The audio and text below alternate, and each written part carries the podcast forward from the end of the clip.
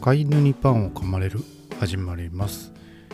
えー犬の人レフです、えーこの番組はパン職人とトリマーがパンのこと犬のこと仕事のこと好きなことなどについて語ったり皆さんからのお便りにお答えするような番組となっております。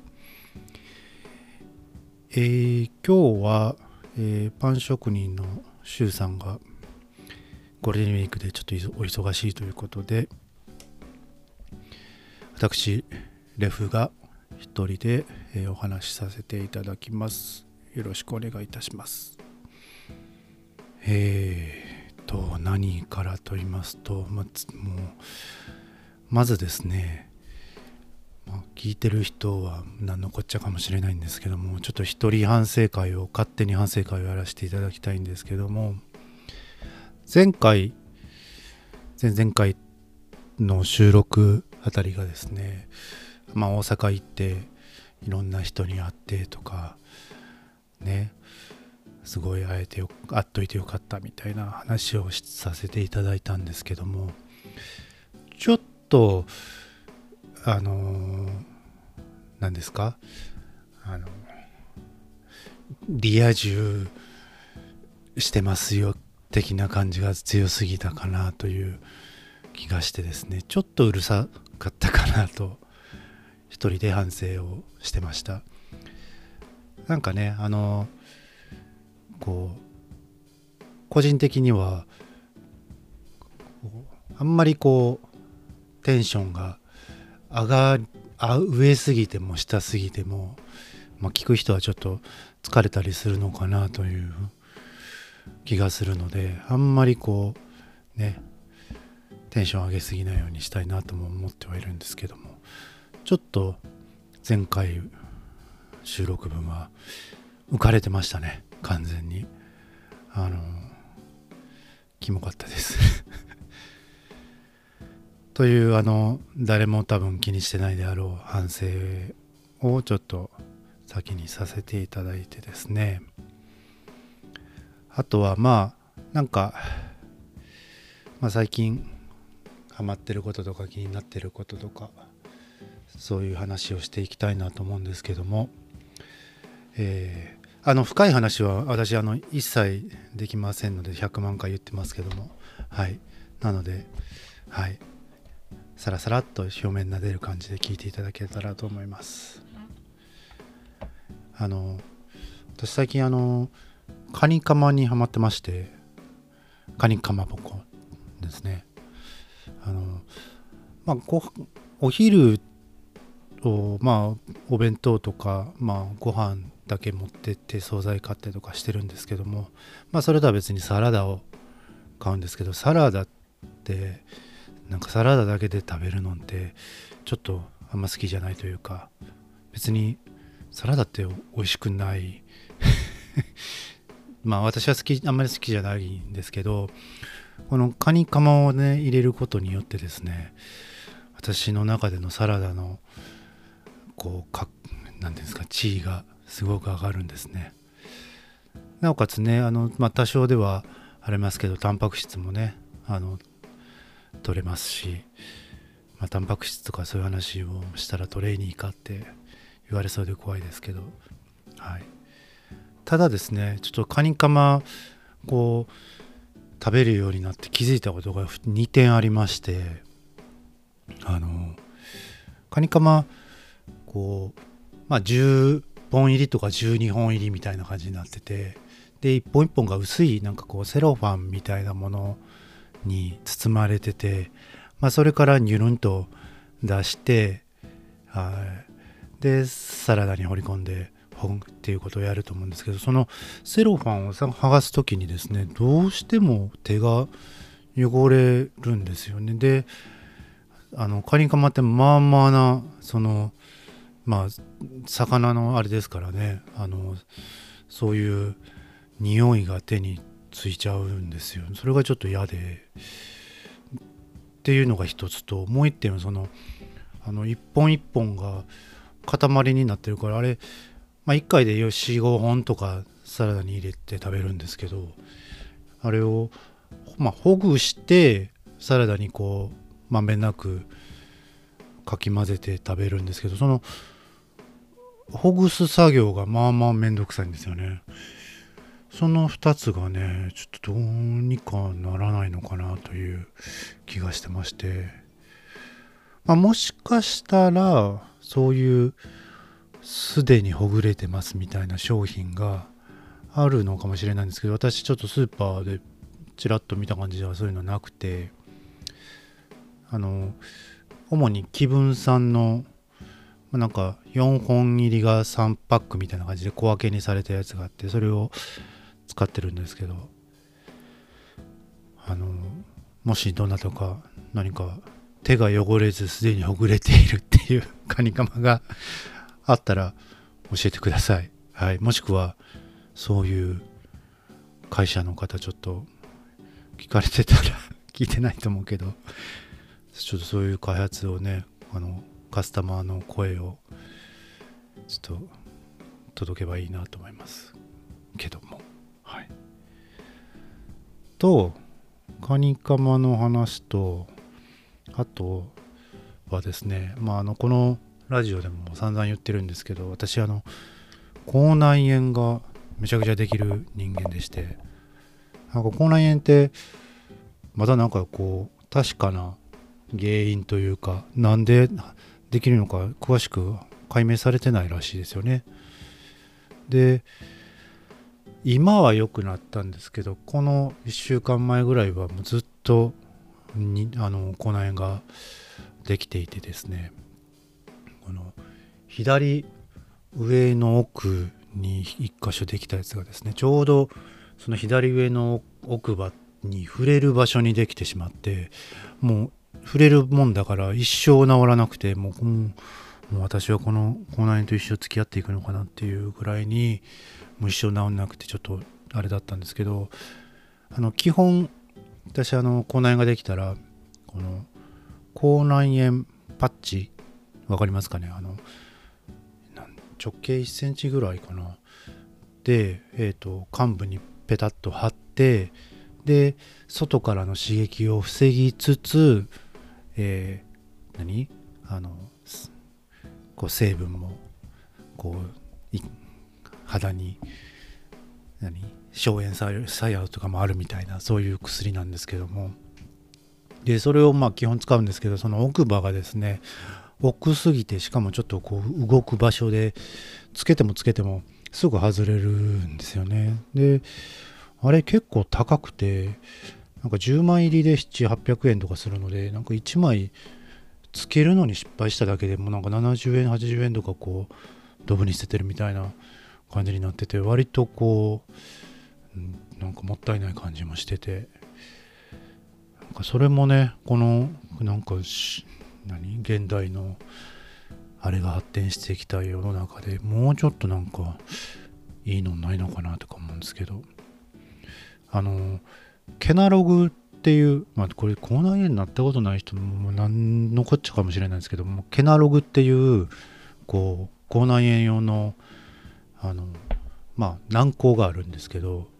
でまあ多分もうもはやもはやじゃないな。あの多分その口内炎ができたらその薬多分一択みたいで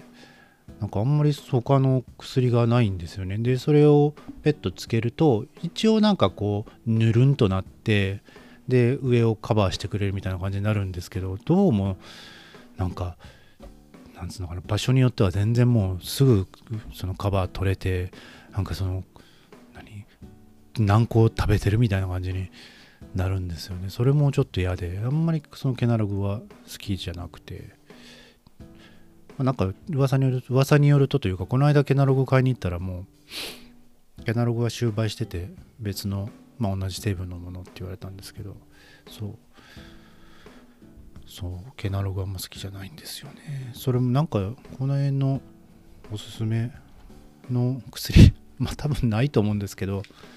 あればそれも教えてください。で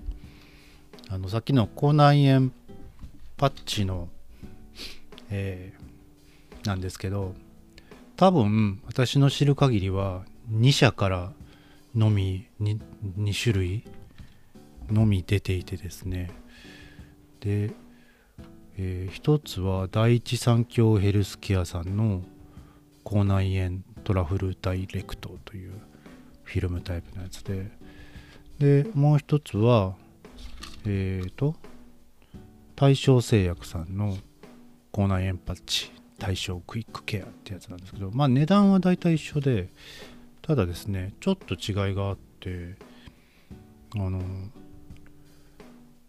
この、えーと、第一三共さんの方はちょっと大きめで丸が。で貼ると全部がそのああ失礼しました。全部が薬剤になっててなのであのだんだんだんだんもう消失していくんですよね。あのしばらくすると。であの大正製薬さんの方はこう表面に薄いあのフィルムみたいなのがあるのであの何ですかこう裏側の薬剤がなくなってったら最後こうちょろっとだけフィルムが残るんですよね。だからそこが大きな違いかなと思うんですけど、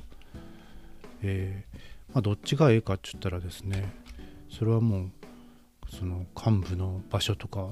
によって使い分けてるんですけど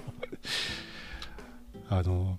この一長一短あってなんかこうフィルムがあるとだんだんあの薬剤がだんだんなくなっていくとフィルムがこうペロンとちょっとこうあの端がペロペロしだすんですけどでも薬剤の方はきっちりついててなのでこう薬剤あフィルムがペロンペロンになるたびにその何？あの口内炎が刺激されてすっごいそれが痛いっていうのがあってですね。ただこのフィルムついてる方が剥がれにくいのは剥がれにくいんですよね。ただ剥がれにくい分そのフィルムがちょっと端がペロペロ鳴り出したらあの逆に刺激されるみたいな感じはあるんですよね。そう。っていう違いをあのポッドキャストで話すの話す人なんていないだろうから ちょっと話してみました。はい以上あの混乱炎ポッドキャスターからでした。あとですねまあこれも本当に何の話やってなるかもしれないんですけど最近あの発見したことというかなんですけどあの好きな動物って皆さんありますか？あのまあ皆さんご存知の海パン大好き海パンが大好き海猫さん海猫ラジオさんは、えー、好きな動物が、えー、2位パンダ1位カピバラなんですけども皆さん知ってますよね？もちろん。あのちなみにまあゲイバクチェルさんは多分猫。あと白ひろしさんはコーギー。海パンシュウさんはサイ。が多分それぞれ好きな動物なんですけども多分ね。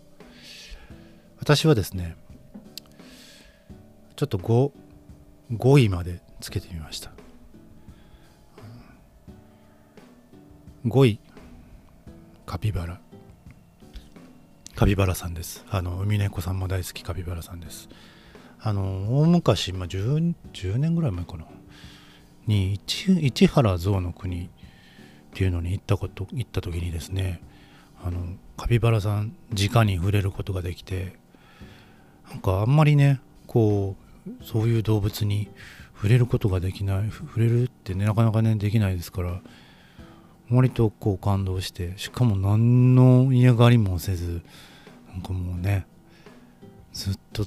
ずっとぼーぼーっとしてるみたいな。あの動物かわいいですね。うん。4位えー、マヌルネコ。マヌルネコさん。まだ見たことはないんですけどあの北海道の旭山動物園のインスタかなんかで初めて見てあの何ですか独特な顔つきとあのもほもほっとしたこうあの体の毛がめちゃくちゃ可愛くて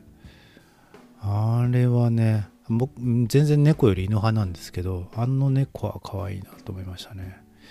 しかもですねどっかの動物園にそのマヌルネコの名前がレフっているんですよね。なんかレフって調べたらね多分マヌルネコが出てくると思うんで、はい、ちょっとその辺りもねあの親近感 親近感別に覚えてないか。あのちょっと共通点があってはい。好きですね。はい。えっ、ー、と3位が3位ですね。ウォンバットですね。えっ、ー、とこれはですねえー、皆さんご存知ですか？ウォンバット。なんかずんぐりこれもずんぐりむっくりの足が短くてなんかちょっと鼻が大きくてオーストラリアのあれですね多分。ちょっと待って適当なこと言ったウォンバット。オーストラリアにオーストラリアにしか生息してないのかな？あの一回オーストラリアシドニーかな？どっかに行った時に動物園でも見かけましたけども。うん。なんかうん。丸々っとしてて可愛かったですね。でインスタ見るとなんか保護の保護の人なのかな？あのウォンバットをなんか飼ってるのかなんか抱っこしたりとかしてる動画があるんですけどさあ動画というかそういうアカウントがあってそれもめちゃくちゃ可愛いんですよねなんか割と懐いててなんか抱っこした瞬間に寝たりしててもうそれはそれは可愛いんですねはい、あウォンバットで調べたら人懐っこいなぜっていうのも出てきますね。やっぱ人懐っこいんですね。うん。なんかこの顔で人懐か人懐っこいとか最高ですね。抱っこ一回してみたいですね。はいはい、で、えー、2位が、えー、レッサーパンダですね。えー、と、レッサーパンダの何が好きかっていうと、あのなんか威嚇をする時かな？何の時してるのかいまいち分かんないですけどあの立ち上がって両手をぶわっと上に上げる仕草があるんですけどそれがもうとにかく可愛くてですね。はい。それでもうちょっと一気に好きになりましたね。もうレーサーバンダもどっかで見たことあるような気がするんですけどそれもオーストラリアかな？うん。全然あの普通のパンダの100倍好きですね。はい。あの色、色合いとかもいいですね。なんかちょっと赤茶みたいなのが入ってるのもね。はい。はい、あの、その、両手をふわって上げるやつを、なんか2人でこうやってる動画とかもあるんで、それがめちゃくちゃ可愛いんで、見てみてください。はい。そして輝ける第1位がですね、えー、これを話したかったがためにこの謎の好きな動物トップ5をしたんですけどもこの輝ける第一がですね、えー、背筋木登りカンガルーというのがおりましてですね、えー、これかなり最近もうここ1ヶ月以内ぐらいに発見しましてなんかこれもインスタで流れてきたやつで見つけたのかな？なんかあの何ですかね？何とも言えない。かカンガルーチャーカンガルーなんですけどなんかもう何とも言えない顔つきで。でカンガルーはなんか割となんか毛がないなんかムキムキな感じなんですけどその背筋木登りカンガルーは毛がモサモサでで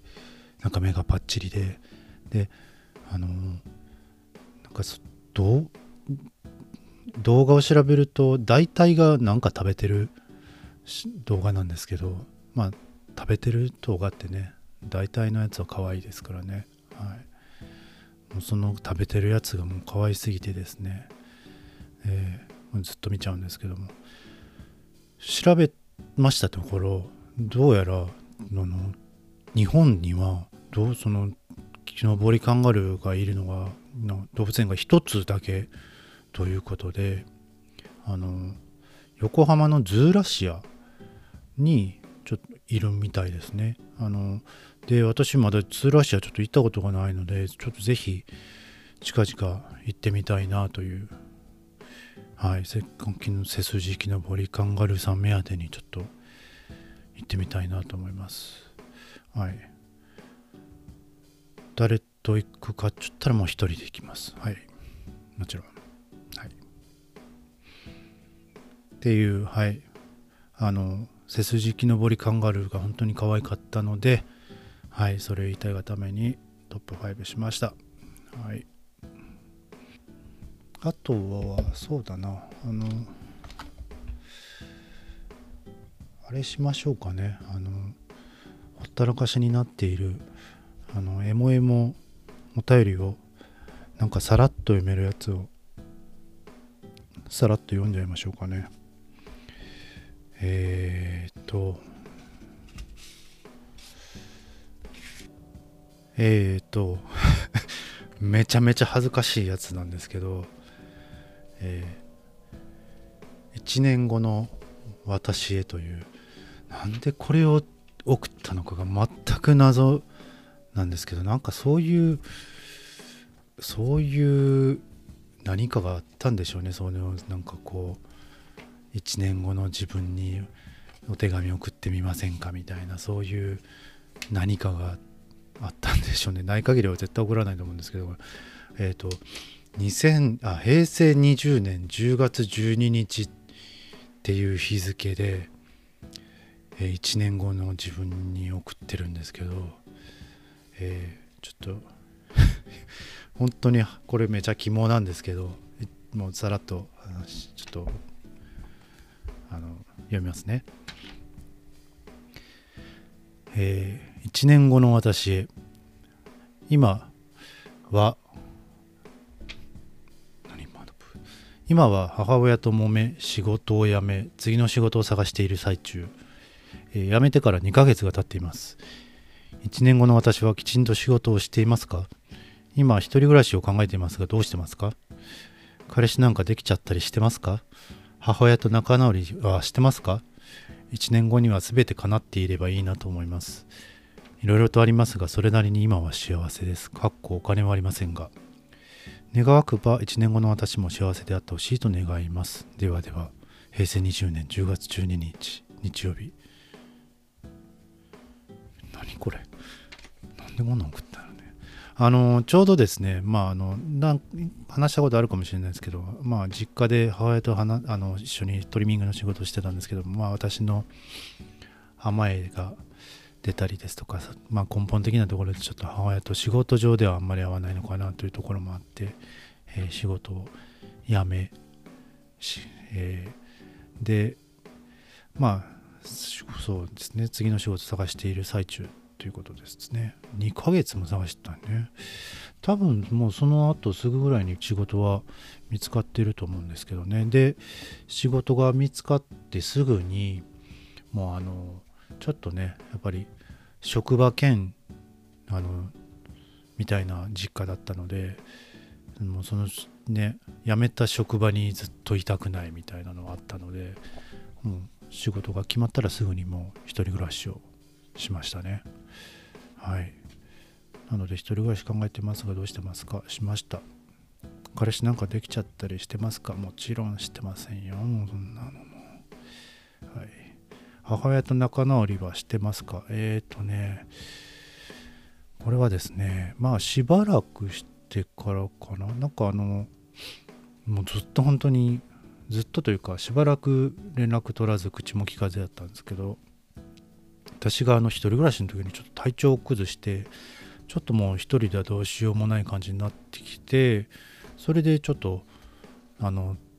助けを請いまして、そこからまあちょっと話すようになったかなという感じですね。はい。なのでまあ1年後に全て叶ってたかどうかわかんないですけども、まあ、彼氏以外は、はい、数年後には、はい、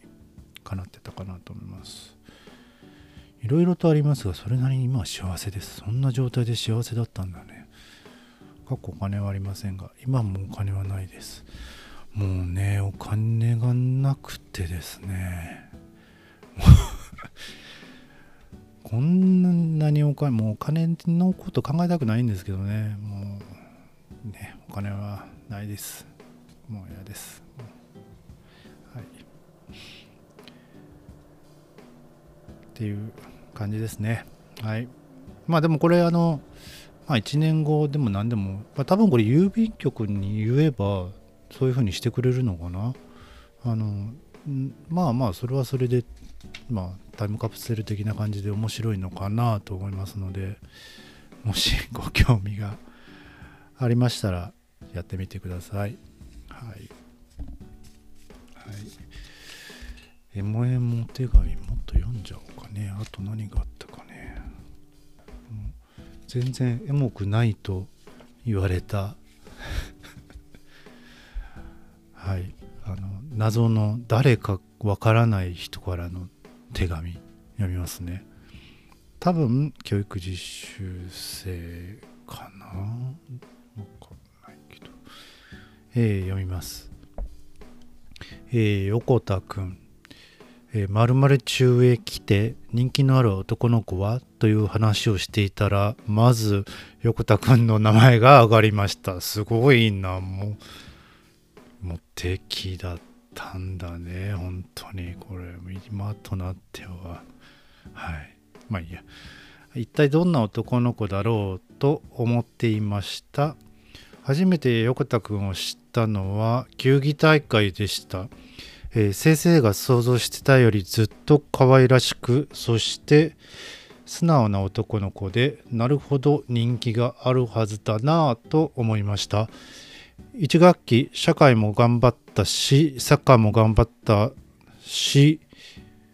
えー、2学期はさらにパワーアップしてください、えー、学校の中で存在感のある人になってくださいね。卒業したらデートしましょう。無理です。女の人無理です。はい。っていうね。だ？全く覚えてないけどまあ先生なんですよね。でもなんか1学期とか2学期って書いてることってことはちゃんと担任だったのかな？あちょっと思い出したかも。もしかすると担任が産休に入ってそれの代わりに来た人かも。まああのなんでこれ読んだかっつったらえっ、ー、とまあ 人気のある男の子でしたよっていう話を言いたかっただけだけですね。はい。じゃあまああの今回はこんなもんにしときましょうかね。はい。えー、あの海パンに来てる、えー、お手紙を読むのはちょっとあのまあくださった方にも悪いかなと思うし、えー、周さんにも悪いかなと思うのでなかなか読めないんですけどももしまあまあ、溜まってるのに手紙溜まってるのにまた要求するのかって話になるんですけどあの、まあ、私個人で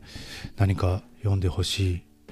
ものがもしあるようでしたら送っていただけますとはい幸いです、まあ、その場合は